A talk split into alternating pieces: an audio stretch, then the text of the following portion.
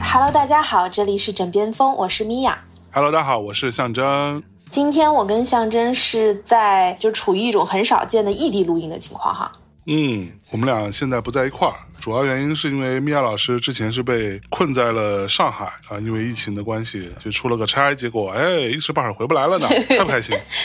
开心，所以整个过程你有做几次这种全员筛查？我靠，就一直在全员筛查好吗？虽然说是那个，比如说你一个核酸能够管七十二小时，嗯但其实你可以理解为基本上每个星期都在大筛。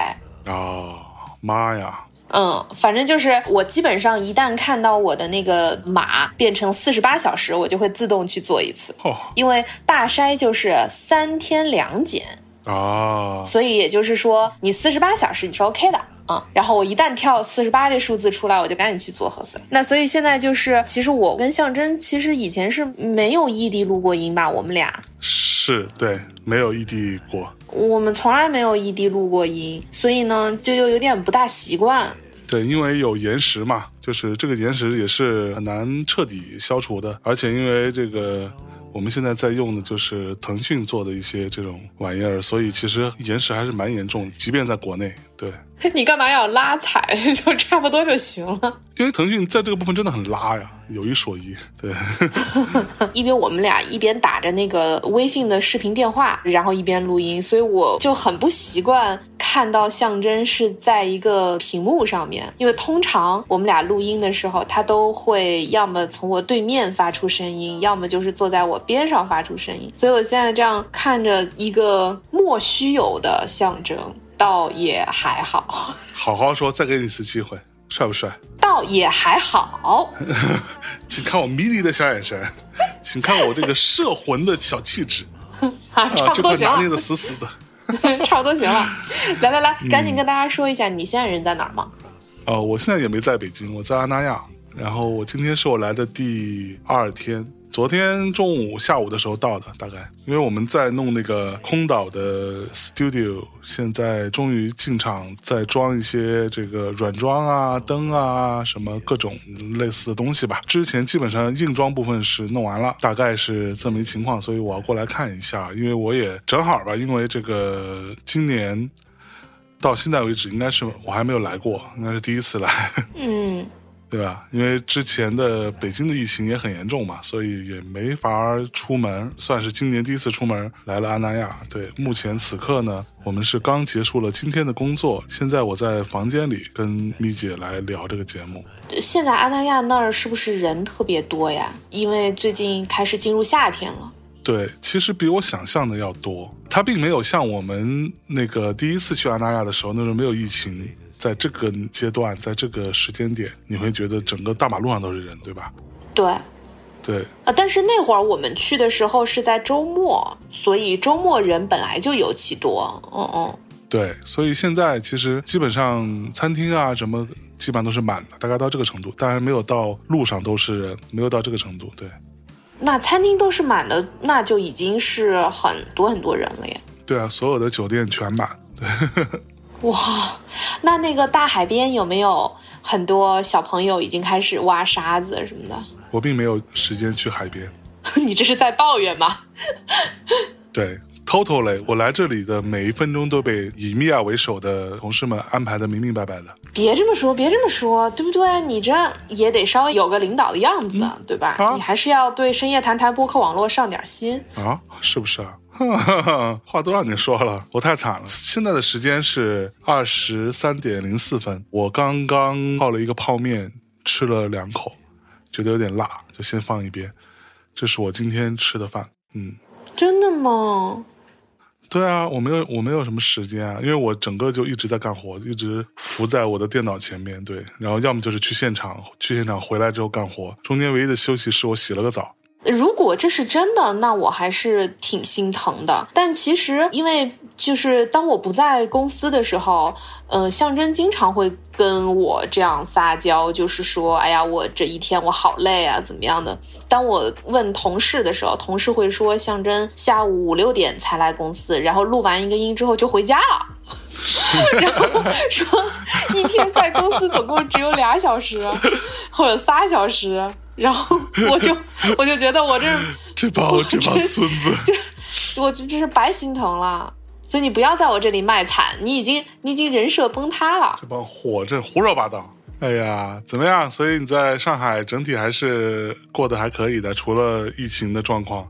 嗯嗯嗯，还可以还可以，因为我没有办法去大海边，但是我现在就很向往嘛，所以就是你跟我讲讲，就是现在的情况吧。就是其实我有一个很大的变化这几年，因为我小的时候是在海边出生，然后在海边慢慢长大的，所以我一直以来对于大海都没有什么向往。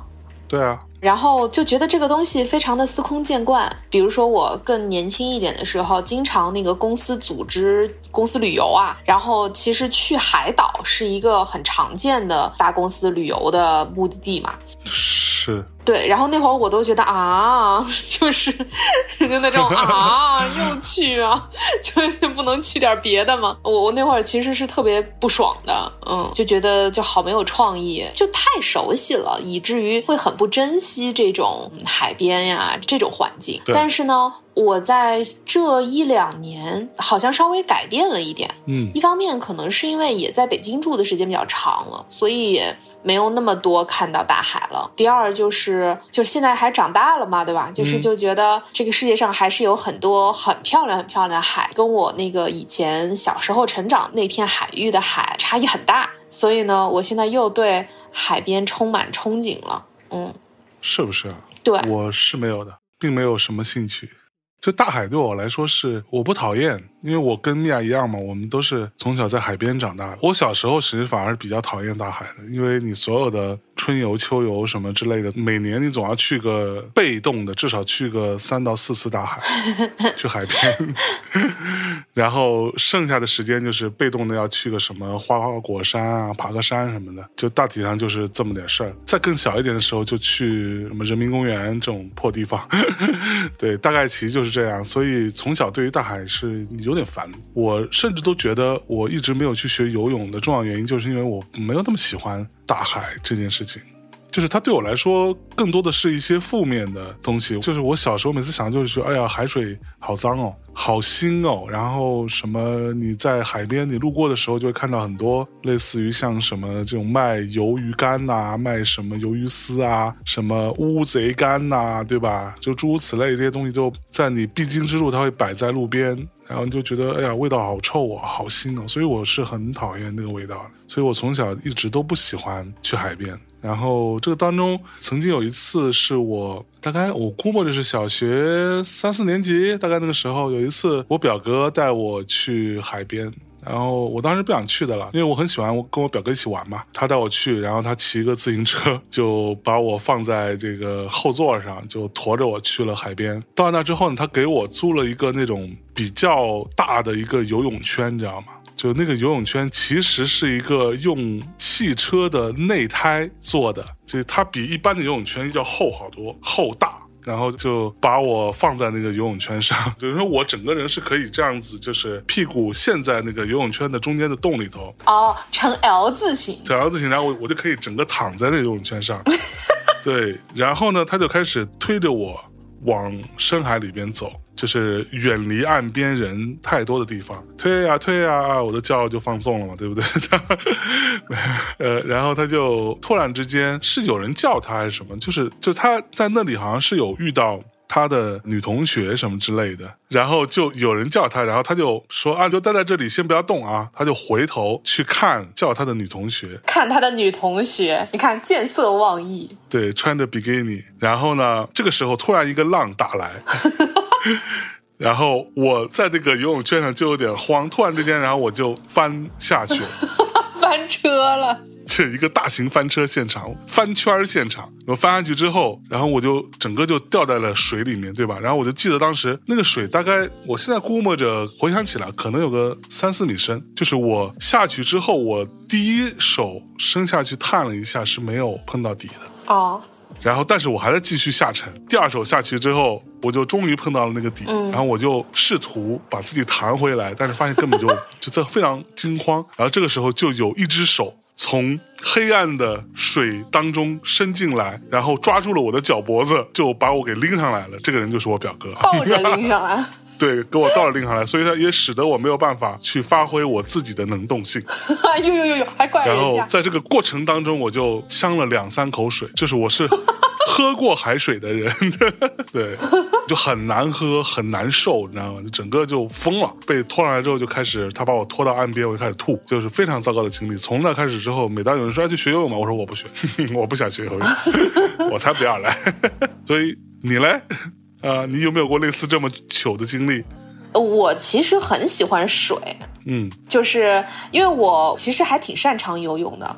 嗯我小的时候是我爸亲自教我游泳，然后呢，并且我是那个在呃游泳池里面以动作标准著称的一个小朋友，就是人家都还是那种狗刨式的时候，我就可以正儿八经在那儿蛙泳了。哇，然后呢，而且我很喜欢很喜欢在水里面的感受，就是就很喜欢在水一方呗。呦呦呦，你今天怎么这么冷啊？就是我不知道有多少人跟我一样，就是当你整个人潜在水底下的时候，其实你还是能够听到一些水声的嘛。就是晃晃晃这样的水声，然后呢，它整个其实是一个非常像冥想的状态。对啊，嗯，就是我整个人沉在水底的时候，其实是我最舒适的状态。是不是？嗯，真的就是，比如说我去游泳池游泳什么的，我会嗯试着在水底下待一会儿，而这个时候我都会每一次我都会想到同样一一个我想象中的画面，嗯就是回到母体的状态。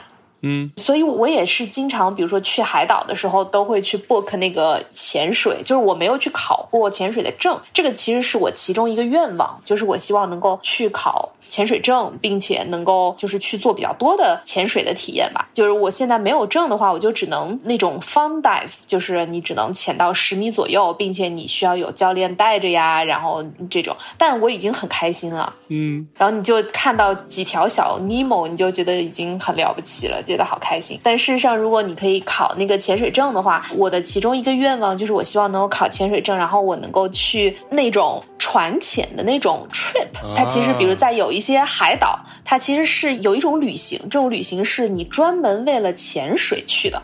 也就是这个船上呢，所有人都是来潜水的，那多无聊。不，我会觉得很开心。然后就是大家，比如说白天就会潜水，然后到了晚上会在船上喝酒啊什么的。就是我特别想去一次那样的旅行。嗯我每次到水底下的时候，我就会觉得特别的安全。我不知道为什么，就是很多人说潜水其实就很害怕嘛，但是我从来不觉得害怕。我觉得潜下去的那个过程是特别让我安心的。是不是？哦，所以我很享受水底下的状态。所以你没有出过类似于我这种特别蠢的经历吗？我有啊，就是我在学游泳的时候，也经常会，比如说喝水啊，或者是只是呛到啊，干嘛的。那你喝过海水吗？我喝过呀，我喝过呀，哦哇，所以好不好喝？那肯定不好喝啊。但是这些记忆都没有让我觉得就是恐惧到我不愿意再下水的地步。啊，嗯，所以呢，呃，我也没有觉得很糗。嗯，我觉得这可能只是我学艺不精，所以就是那个必经之路上的一个过程吧。所以我就觉得那个我再多游游，我就不会了。哎呦，我虽然对于一些海岛没有什么期待，但是我对于游泳和潜水这件事情是很喜欢的。你知道，我小的时候，我们当地有且仅有一个游泳池，是那个公共游泳池，就还挺大的，它是一个露天的，嗯很大的公共游泳池，而且它是在一座山的半山腰。嗯哼但是呢，就是你整个这个城市的人都会带着小孩儿去这个地方游泳，所以即便这个游泳池很大，但是就是非常非常像下饺子。下饺子。然后就人特别多。但是我每一次去游泳的时候，都是我特开心的时候。我没有用过你那种轮胎游泳圈儿，但是其实我那个时候学游泳的时候，是会有一块儿泡沫塑料一样的东西，就是那种浮板。嗯，然后呢，它的好处就是你要试着把那个手伸直，因为它是浮板，所以它不会限制你的活动。你就是两只手就压着这个浮板，这样你整个人就可以摊平。啊，我觉得当我学会用浮板的时候，我基本上就差不多会游泳了，剩下就差换气了。嗯，所以我觉得，如果你要是信得过我，信得过兄弟我，我可以下次教你游泳试试。嗯，哎呀，好的。我记得我们当年没结婚，我们去约会的时候，在曼谷的一个什么地方，好像是有游过泳的，对吧？没有，曼谷怎么会游过泳啊？我们当时去的是清迈，都不在海边。你肯定跟别的女朋友去的。不，我在想，就是说，我们当时曼谷的那个游泳池，我们没有下去吗？就在我们住的那个酒店的游泳池，我们是没有下去的吗？我不记得了。我怎么记得好像你有下去，然后我好像没有，我在旁边扑腾了两下脚。是的，是。那可能是我们当时去那个越南的时候吧？是不是我们带大家去富国岛的那一次？富国岛你有下水吗？富国岛我们晚上的时候是有去泳池的呀，哦但是好像也没有真的下去游吧，我忘了。嗯好像没有。对，反正我记得是跟东南亚有关的。对，嗯，是。那你还去过什么你觉得还挺漂亮的岛或者海边呢？我印象比较深的，我真的下水这件事情，其实就在印尼吧，在印尼。对，哦，巴厘岛是吧？巴厘岛嘛，巴厘岛。当时我们不是还做过节目吗？当时那是我第一次真正意义上下水吧，就是心甘情愿的下水，还穿着那种潜水服，因为那个潜水服都是租的嘛，就是你去那个服务，然后他会给你配这些东西。但是我估摸着有可能是没有太多时候有这么高的人出现，所以他的潜水服最大的号是一八零，嗯，对，就是是 for 一八零，但是我一八六嘛，你没有必要特意再说一遍这个事儿。哎呀，我只是中等身材嘛，一八五以上，这这有什么可说的？这是非常正常的一个普通身高，差不多就行了你。一八五以下就不要聊了嘛，对不对？对，我记得当时就是穿那个潜水服是非常费劲的，就是很难过。我相信那不是因为你的身高，而是因为你的另外一个数值导致的。呃也不是啦，就是因为他的那个肩其实比我的肩要窄一些。哦，对对对对对，嗯，所以你扣不上是不是？对，因为他的拉链从背后拉的，嗯，然后当时就有好像两三个工作人员男生过来去勒我的衣服，然后有一个小姑娘在背后帮我用力的 扯那个拉链往往上往上往上。我跟你说这个点，嗯我觉得这可能是，也许是你最靠近就是女生穿那个束胸衣的感受了。是不是啊？体验怎么样？真的很难受，真的很难受想象自己是斯嘉丽，啊！斯嘉丽还行，就是他整个弄完之后，我整个人是被绷住的，你知道吗？就绷得紧紧的，可不是。就疯了。然后他就给我去那个背上氧气罐嘛，嗯对，然后又给我就像一个类似于呼吸机那样的东西，对吧？嗯，面罩。呃，它不是面，它是要咬在嘴里边的。哦，对对对对，是是是，嗯对，那个也是我第一次有这样的经历。但那个海确实是很漂亮，就是我们在船上的时候，是那种电影里看到的那种，你在船上，然后整个海底，因为它海底其实也没多深嘛，我当时听他们说大概好像是二三十米吧，大概也就是这样，所以是基本上是可以看到底的，非常清澈。然后里面有很多各种小鱼儿啊、小鱼，嗯长长短短啊，五颜六色的，然后奇奇怪怪的都在那底下游着。然后我们就从那个船上以一个倒栽葱的姿势，咕咚一声下去，在教练的带领之下，你们还倒栽葱了？对，当然他之前有给我们大致上培训了一下，包括他在水底要用什么手势跟我们打招呼啊，给我们发送一些指令啊，然后我们到水底要怎么怎么样，诸如此类。那个是我第一次真的意义上在水里，然后还下得蛮深的。当时跟我一起的像贺宇什么的、李志明什么的，他好像有两个点。第一个点就是对于 for very beginners，你知道吗？就是那种非常初学者，一般到这个点就会有点害怕了。那这个时候你就可以回去了，你就在这个深度稍微晃一晃，它带着你游一游，你就可以回去了。我是到第二个点，也就是它比较深的那个那个区域的，看到很多小鱼儿啊，开心是蛮开心的，我觉得是挺好玩的事情，因为那个东西对于你会不会游泳其实不重要，对你是可以不会游泳的，对，但是你也可以在水里边去潜个水。是的，对，感受了一下，还还可以。那个海是我印象比较深的。然后我们在附近的海域还去，他们有专门那个船带我们去看那个那个东西叫什么？是叫鳐鱼吗？哦，对对对，鳐鱼就是会像会飞一样的圆的那个，对，圆的非常大，对吧？它整个非常扁扁的一片这样。然后对然后我们就看到了这个鱼，然后还看到了不止一条，这样好像还看到了海豚之类的。哇，那你们运气好好哦。对，生态是真的真的很好。这那次是我上来的时候，我在水里大概待了可能有个十分钟，我估摸着，甚至可能都不到。但是我自己的感觉可能是十分钟的样子。那我上来之后脱掉了潜水服，然后他们把我送回岸上。嗯，我是感受到潜水是非常消耗体力的，对，巨累无比。然后我跟贺宇，我们俩就哇，然后就拖着疲惫的身躯就往回走，然后夸夸走走到那之后，就在那个伞下面有那种那种躺椅，对躺椅，就躺在那，然后就啊 各种喘，然后每人要了一听纯糖，就带糖的可乐，冰可乐，喝下去觉得啊太好喝了，这种。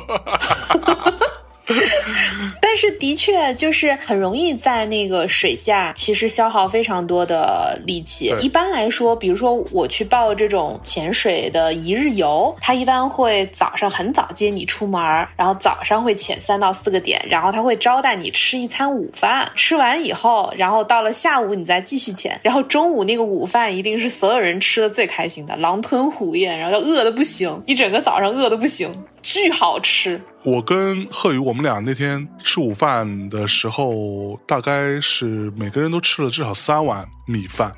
我对靠，，这种那你们有点极端。就吃啊，哇，好饿啊，吃。然后贺宇当时说，我大概十年没有像这样感受到饿的感觉，就是对对对，狂吃。是然后吃完之后，每人又要了一听冰可乐，然后又回到那个躺椅上，然后就睡了。对，所以其实潜水是很容易让人尽兴的一件事儿，所以我我基本上去海岛我都会去报，但是非常可惜，就是我每一次要么就是去没几天什么的，所以我经常都没有办法在当地真的报一个证儿，就是它其实是需要有好像是。五天的时间吧，你才能考那个证儿。但是通常，呃呃，不对，四天的时间你可以，啊，三天还是四天？但是呢，你潜过水之后，四十八小时之内你是不能坐飞机的，因为那个耳压会有变化。啊，所以呢，我每一次基本上都不可能在当地待六天或以上嘛。我一般都是，比如说公司什么组织大家出去玩，那也就是五天四晚。所以说我经常都是会没有办法考证的那种，只能就是浅尝辄止的这种潜水，就很可惜嗯。所以这就变成了我其中一个夙愿，就很希望能够去去把它考了。嗯对。然后这是我另外一个印象比较深的海了。那你还有吗？我有啊，我有好多让我觉得印象深刻的耶。我其实没有去过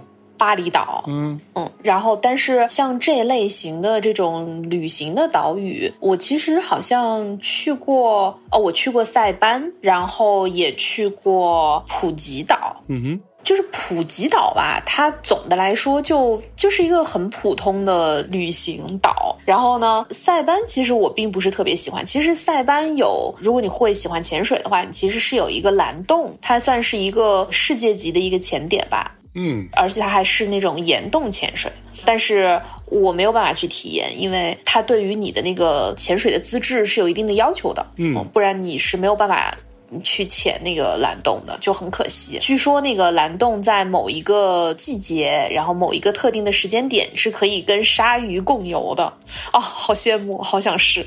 啊，那你不会害怕被它当一个小点心做了吗？这 就不会吧？我跟你讲，一般人可能不会，但是长得像你这样的，肉嘟嘟，一看就好吃。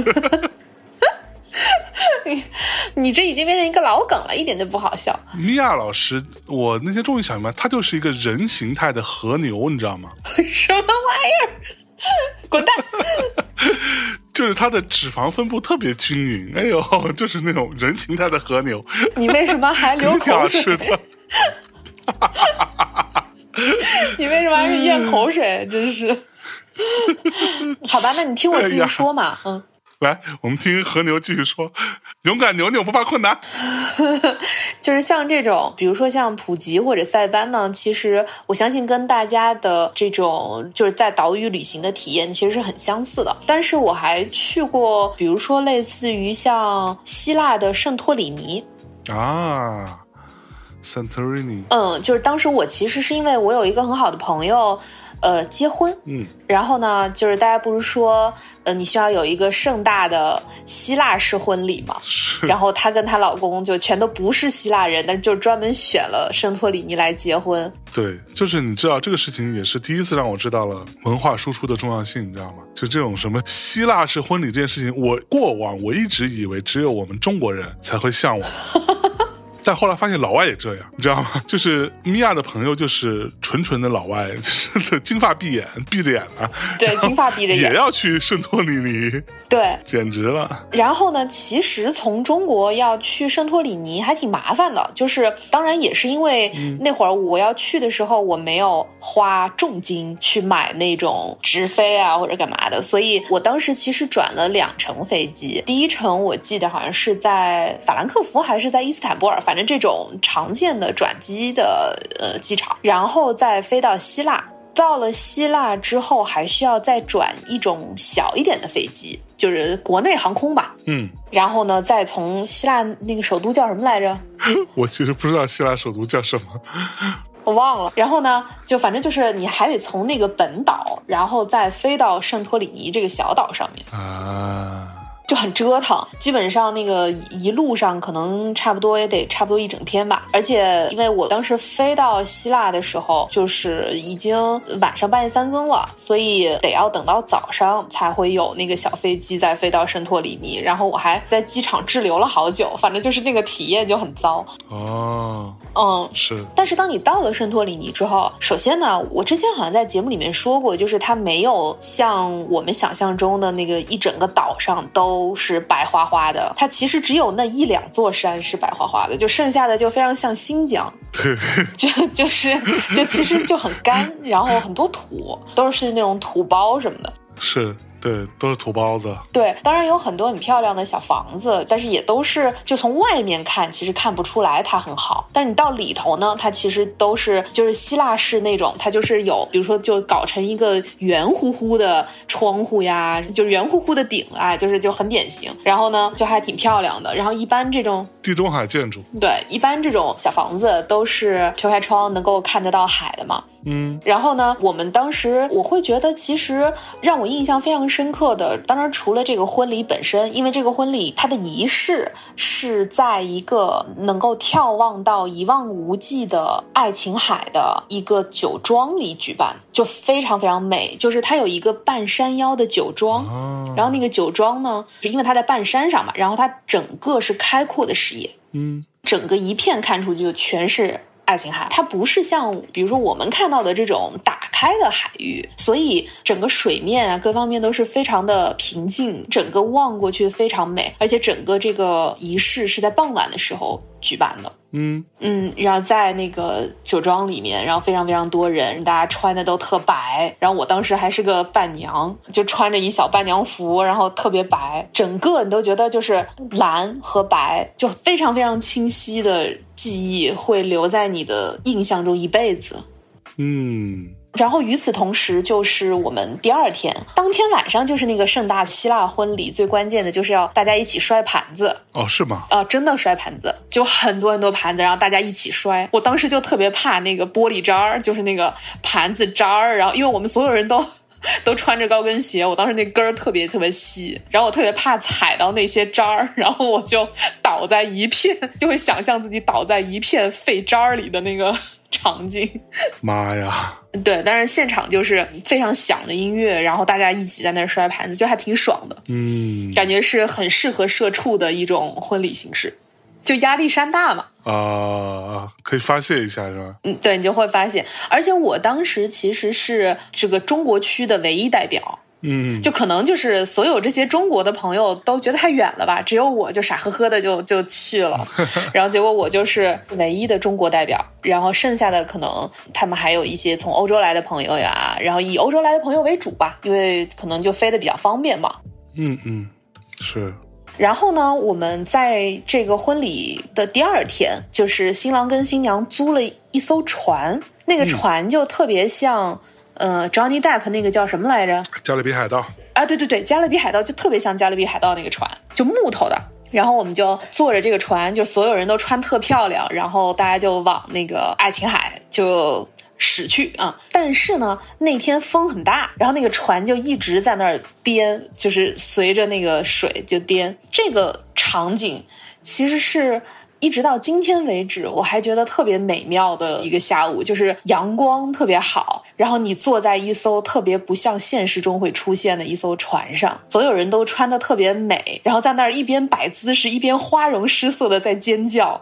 啊，整个水面，它的水面是有点像那个颜色很难形容，就是它一方面像一种宝石，就是它有点介于蓝和绿之间的那个颜色。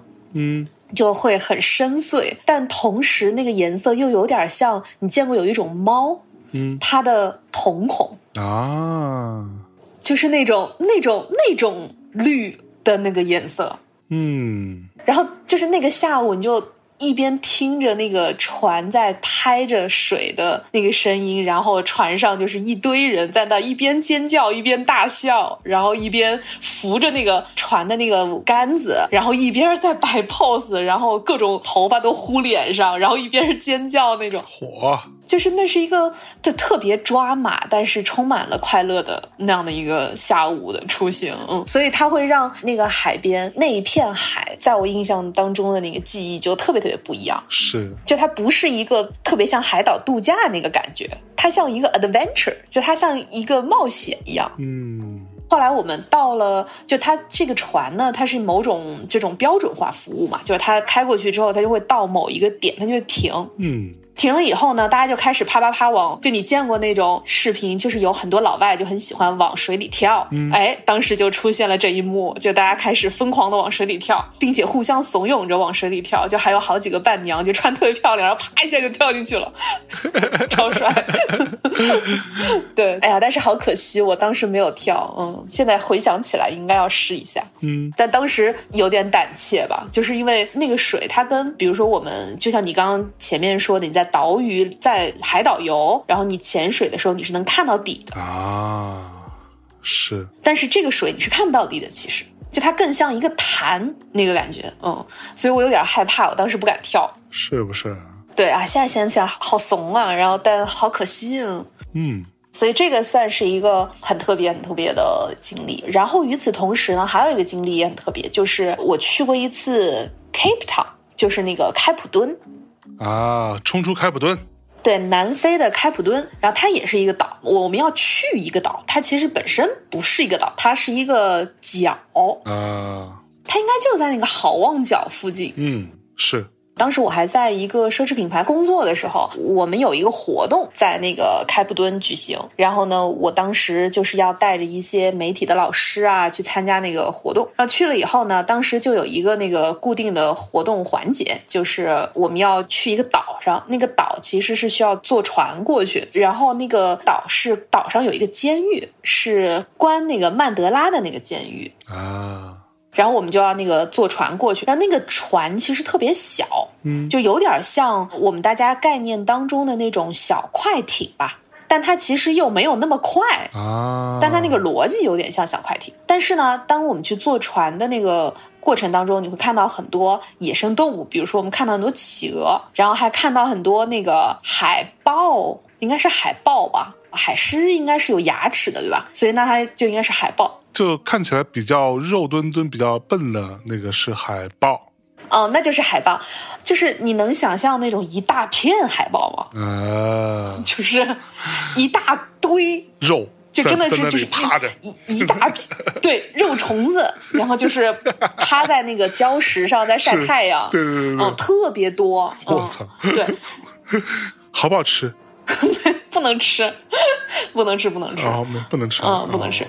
然后呢，可惜了。呃，对，然后我们就坐船。当时其实是全世界各个市场都会有像我这样的工种的人，然后带着他那个市场的媒体去参加这个活动嘛。所以当时那个我们大家是分几波快艇，然后这样开过去。嗯，我们那个快艇上呢，就有好多不习水性的这种，就是怎么说，就坐船不大有经验的一些媒体老师就开始狂吐，然后就往那个很漂亮的海域里面狂吐，然后就是各种在那儿害怕，然后特别漂亮，真的。漂亮。然后那个海狮就远远的看着我们，然后在头上露三个问号那种。这个也是一个很有趣的经历，就是我们后来对于这个海本身，可能是因为它在南半球嘛，所以说我们会看到很多生物，然后会体验到很多其实跟通常我们所旅行的地方不大一样的那个 那个感觉。嗯，就比如你很难看到什么企鹅这种东西，嗯呃，所以就很新鲜。但与此同时，当真的去到曼德拉那个岛上那个监狱的时候，我当时在那个岛上摔了一跤。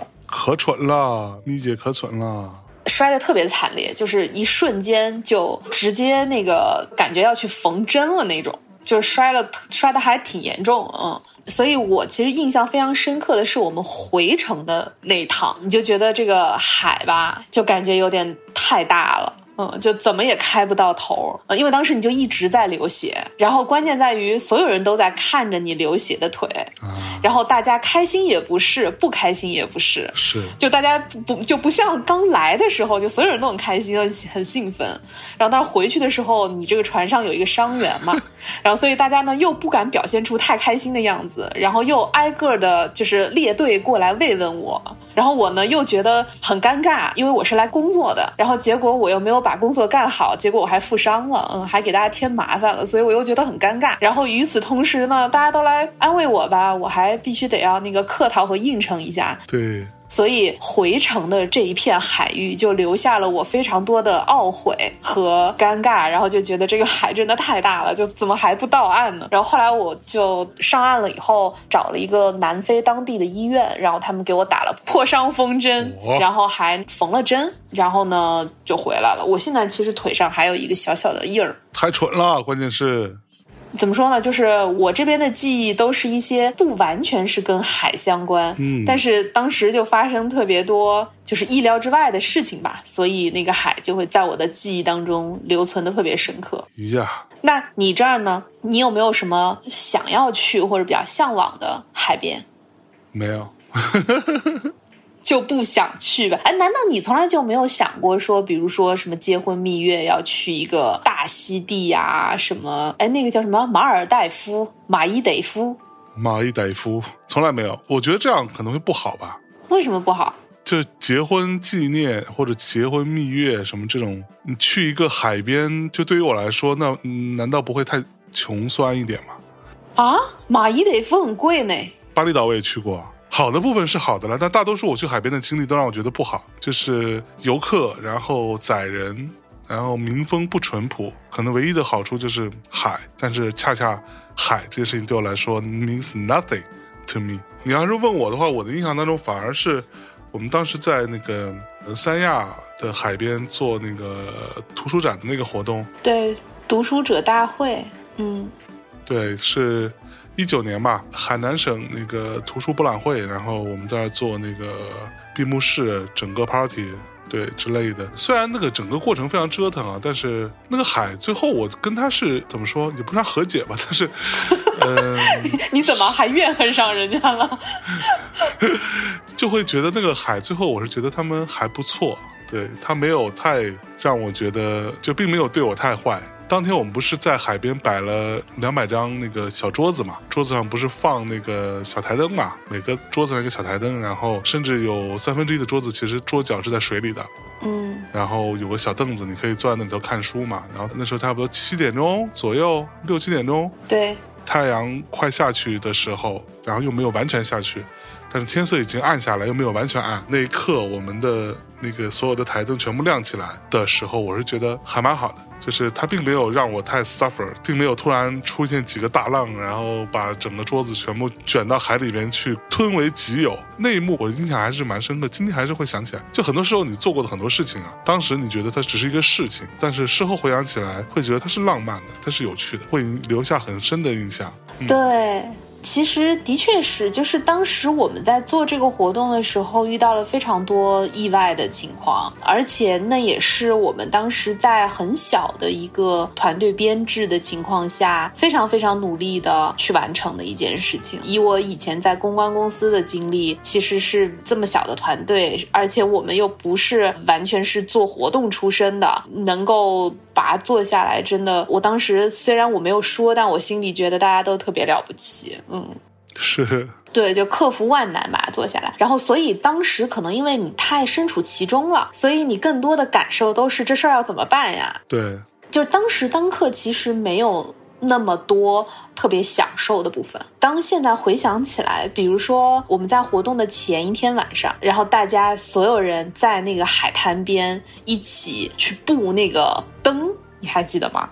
对。对，因为我们想要让海滩边在晚上的时候是有很多很多星罗棋布的小灯灯点的，嗯，所以我们买了非常非常非常多的小灯泡一样那种灯带，然后呢就沿着海岸线去布那个灯点，去布那个灯光。对，当天晚上我们是那个时候的整个公司都出动了，是，然后大家布到凌晨四点吧。差不多，对，差不多凌晨四点，中间凌晨一点半还是凌晨两点的时候，象征还点了一些外卖，对，好像是点的清补凉，清补凉，对，对，然后给我们送到海滩上，然后我们所有人当时就坐下来，然后吃了一会儿清补凉，就在海滩上。如果你刚刚不提呢，我可能永远也不会想到这一幕，嗯，但是你一提呢，就是那个晚上的那种内心的担忧、焦躁，因为什么都没有弄好。对对，然后那个房子啊，就是那个我们当时有一个录音室，然后那个录音室都还没有完全弄好，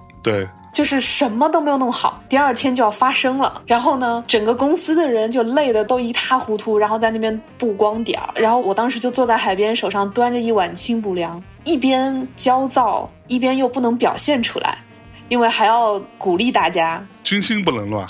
对，然后就是又有那个南中国海的那个风，我现在一边说，我现在整个人都在发抖，哎，就是那一刻的那个感觉，就是就太清晰了。就我们当时居然和大家一起完成过一个那样困难的事情，是不是还挺好的？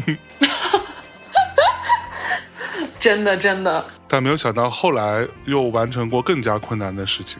就是在阿那亚，去年的戏剧节，然后今年戏剧节就已经取消了。妈呀！对，真的，其实阿那亚的海边也是留下了很多。就是令人发抖以及令人发指的经历的，对。而且象征，你还记得在今年的，哎，是今年的跨年过年吗？还是去年的过年？就有一年，你在一月一号的凌晨，我们非逼着你去录一个公司的那个什么报告，就是一月一号的时候说啊，过去这一年我完成了多少多少事儿什么的。对啊。哎呀，完全难以置信，当时是怎么把象征拖起来，怎么逼着他去做了这件事儿。对，因为一月一号凌晨太阳刚升起来的那个时候，真的冷到要挂了。然后象征就哆哆嗦嗦的站在那个海边，他脚边都是快要冻成冰碴的那种海。对，就是第一次见到大海结冰，你知道吗？就是大海靠近岸边的部分，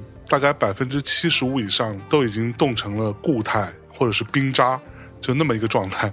对。然后你知道有多冷？那天幸亏有那个谁嘉伟，还有个车子。如果说我们走路去，在路上就已经挂了。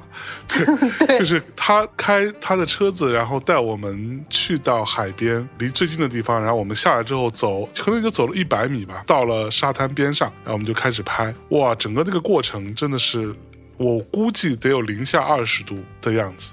象征拿两个手指尖儿，然后捏着那张纸，因为手太冷了，然后拿手指尖儿掐着那张稿子，然后在那儿念。太惨了，而且还录了两三遍了，我记得。对对对就当时因为我们想要凑那个太阳升起的那个时间点，最开始录的时候没凑上，然后又让他再来了一遍。唉，绝了，这么说来，我们家伊人还挺听话的，不知道是不是啊？还挺乖巧的。太难了。嗯，那天象征录完脸都歪了。你知道那个时候，就是我们去的时候，还跟小韩说：“我说小韩，要不要我们一起过去？” 然后小韩就看着我一脸坏笑说：“你是没有冬天去过阿那亚吗？”我说：“没有。”那你自己好好去，我是不会去的。哎，也没有想到，就这样一年一年的，也跟阿那亚结下了这么深厚的渊源，嗯，就一直相伴至今。是，真的，你看我们一年四季的海，一年四季的阿那亚的海，我们都见过，都听过了，嗯。哎呀，太难了。那你就真的没有什么就你想去的海边吗？毛啊，完全毛啊。那你问问我呗。那你还有什么想去没去成的海边吗？我其实有两个，一个海边是你还记得我们曾经做过一个项目，是带大家去瑞典吗？啊哈，然后那个野雁之国，对，就是当时我们后来不是带大家到大森林里面去做饭吗？是，它这个项目呢，它其实是在整个瑞典境内有七张孤独的餐桌，但是它这七张孤独餐桌其实难度系数不同的，对，所以我我当时其实选的是相对比较容易的，嗯。然后同时它又在大森林里面，就是我觉得可能我们能够见到那样的森林那么厚的苔藓的机会不多，嗯，然后同时它又还是有人帮忙的嘛，然后就是我又觉得我们可能第一次带大家去也不熟悉，就别去一个特别人迹罕至的地方，嗯，对，所以呢，当时就选了森林的那个选项。嗯，但是事实上呢，它是有一个餐桌是位于北极圈里头的，嗯，然后这个餐桌呢是你要自己去钓鱼的，在北极圈里钓鱼哦。所以我当时其实还挺想去这种极端情况下的餐桌的，哦，啊，然后那会儿我就是在心里默默的觉得说没关系，我们第二年就第一年有经验了嘛，然后到第二年我们再去，结果第二年后来就再也没有去了，是不是啊？就很可惜。对，所以就是这个是我其中一个想要去的海边，虽然它不是大家传统意义上那种度假海岛，嗯哼，嗯，但是这个算是我很想去的。第二是我其实一直特别想去，特别特别想去南法，嗯，但是我一直没有去过，因为我喜欢各种香味儿，所以我很想去格拉斯，然后去尼斯，嗯，甚至去戛纳，就是他们其实都在一溜，就是法国的黄金海岸，就是南法那一溜。哦，但是我就一直没有机会去。我们之前曾经还有一个机会可以去戛纳的，但是后来也我们不是没有去成嘛？对对，所以现在又没有办法出国去旅游，对，嗯，所以可能南法这个海边和刚刚说那个孤独餐桌那个海附近吧，嗯就算是我特别想去的两个地儿。嗯，可以的。我估摸着这个是不是呃上海现在的情况也看起来有一时半会儿好不了啊？这咱们是不是什么时候可以真的就出去一趟？哎呀，啊对，王涛这个厮不是还在欧洲，还没回来，回不来了。对他可能就真的悬了，对他已经去年九月份，现在已经七月份了，他马上快一年了呀。他就一整年在欧洲，对，辗转各各种地方那，他是靠什么活下来的呢？就是卖球衣、卖签名。多亏大家从国内资助，嗯。对，真的是他哇！他那时候跟我说，他回来机票一张要十五万，还抢不到嘛？就经济舱哇天哪！还抢不到。对，哇，好难哦。对，但是我还蛮羡慕他的，我也想出去玩的。其实你不觉得，当我们被封在家里的时候，你在哪儿封不是封呢？嗯，对吧？其实都一样，可说呢。可不是。那就希望我们能够尽快，什么时候能解封，大家能一起出去玩吧。我都已经快憋死了。你也好好的把那个空岛那个棚给看好，那就是近期我们就会有正式的让这个棚跟大家见面的机会了吧？逐渐，嗯呃，也希望大家如果有机会可以去安那亚的话，你可以去看看我们的棚，甚至来用一用这个棚。是，好吧。那就这么着吧，各位同学，这期就这样了。就这样吧。然后我也累了，现在都已经十二点多了，我估计你也累了。嗯嗯，然后我们就先聊到这儿。那你明天记得去找一点时间去海边稍微走一走、坐一坐，因为你也好久没有出来散心了。我也不一定有那个时间，明天好像要录音了，别这么说，你一整天你就早起十五分钟，你就可以。我才不早起，我要睡觉。哼，好吧，那就这样吧。嗯，好吧，跟大家说再见。我们最后再来一首歌，再来什么歌呢？我们听一下苏打绿的《是我的海》，好吧？好的。嗯，嗯，跟大家说那就再见。这样。嗯拜，拜那象征也拜拜。真 真真的是我们俩在打电话呢。嗯，拜拜，嗯，讨厌。好，那大家拜拜，象征拜拜拜拜。嗯。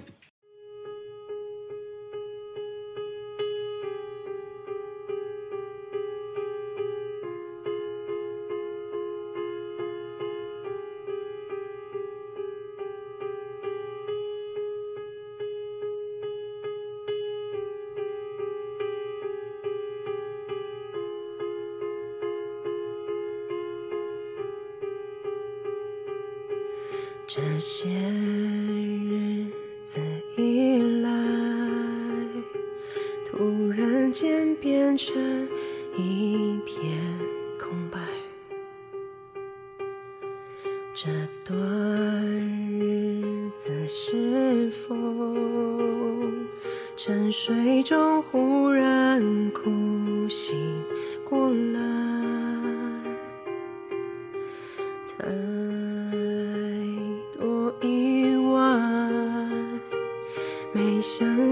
勉强我